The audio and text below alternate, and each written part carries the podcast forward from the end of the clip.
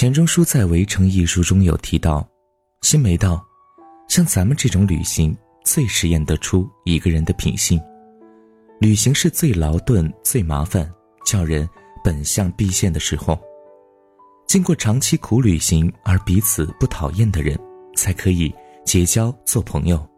且慢，你听我说，结婚以后的蜜月旅行是次序颠倒的，庆该先同旅行一个月，一个月的舟车仆仆以后，双方还没有彼此看破、彼此厌恶，还没有吵嘴翻脸，还要维持。原来的婚约，这种夫妇保证不会离婚。正如文中所述，旅行是最好看破对方脾性、了解对方是否是自己长期伴侣的好办法。而婚后蜜月，就算你看透了，多数人也就忍了，结都结了，能怎么办？在结婚前，不妨先不要忙于婚礼事宜，双方协商来一场说走就走的旅行。一来放松婚前紧张的情绪，二来验证对方是否能在疲乏的旅途当中仍然保持关心和照顾，不厌烦，不埋怨。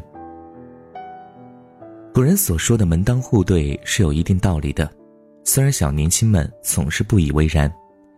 谈恋爱到最后都是要走进婚姻的，婚姻不是两个人一时心血来潮的过家家，不是只要有乐趣和激情。就能成就婚姻的，婚姻是在两个家庭要在社会上处于同一个社会地位，有相同的人生观、价值观。就好比说，两个经济差距相差很大的家庭，双方父母对于对方的消费观、对待事物的处理方式都会产生分歧，这也是一个很现实的问题。这样的问题得不到解决，无形中会给两个人的生活带来很多压力。虽然是崇尚了自由恋爱，但是并不是说家长不会去了解对方的家庭并做出客观的评价，让自由变不自由，这也是父母的一番苦心。想要顺利的走下去，家庭是很重要的因素。两个人在一起要有多重的角色扮演，不仅仅是男女朋友、夫妻、父母、情人，也要是红颜蓝颜知己。最重要的是要成为朋友。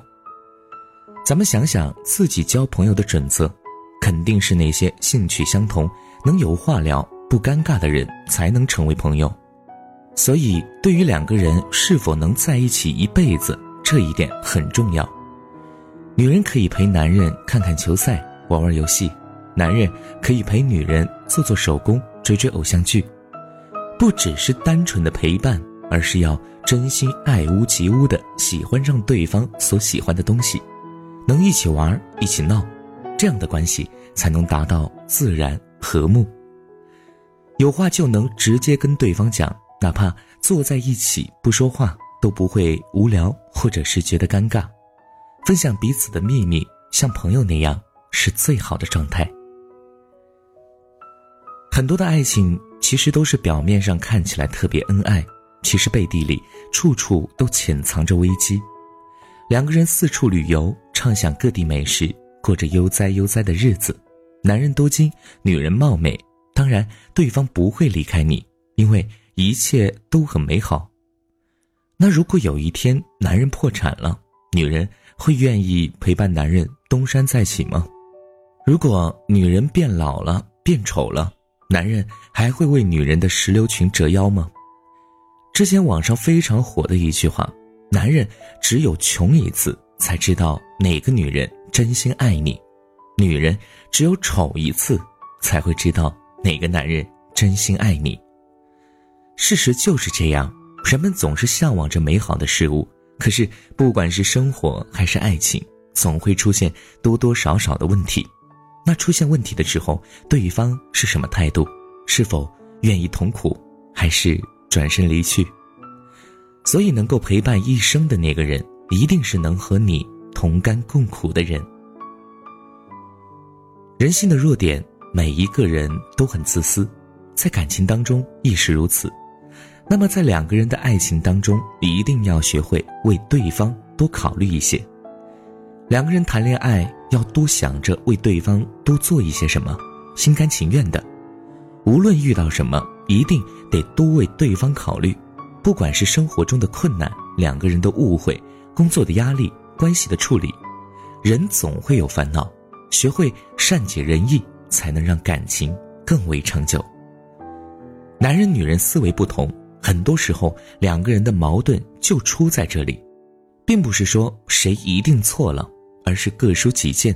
所以，多听听对方的话，多站在对方的角度思考，也许就不会出现那么多的问题了。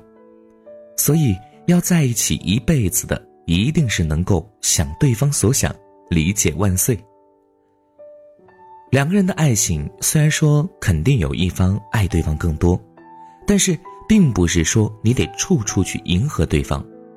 如果你在这段感情当中都不能做最真实的自己，一直得装得作，你累的不只是现在，得累一辈子。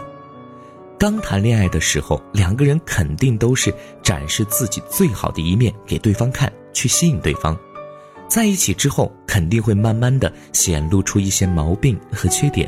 这个时候，如果对方依然能够接受不完美的你，这恋爱才有的谈。你在对方面前应该是最自然的状态，平时生活是什么样，在一起的时候不过就是多了一个人在身边而已，不会觉得不自在，不会刻意掩饰，可以做最真的自己，这才是两个人最好的状态，也是能不能一辈子在一起的关键。能不能确定对方是不是能在一起一辈子？最重要的因素当然是爱。爱是什么？很多人说不知道，其实解释起来也很简单，就是想和对方有故事，也就是说，想让自己的故事里有对方可以演对手戏。如果你都不爱对方，或者说对方不爱你，那上面所说的所有认证方法都是白扯。能在一起一辈子。一定是比普通的爱还要更深一步，而且是心甘情愿的和对方步入婚姻，没有任何顾虑。爱情说难也难，说简单也简单，缘分让两个人遇见，能不能在一起一辈子，还是得看造化呀。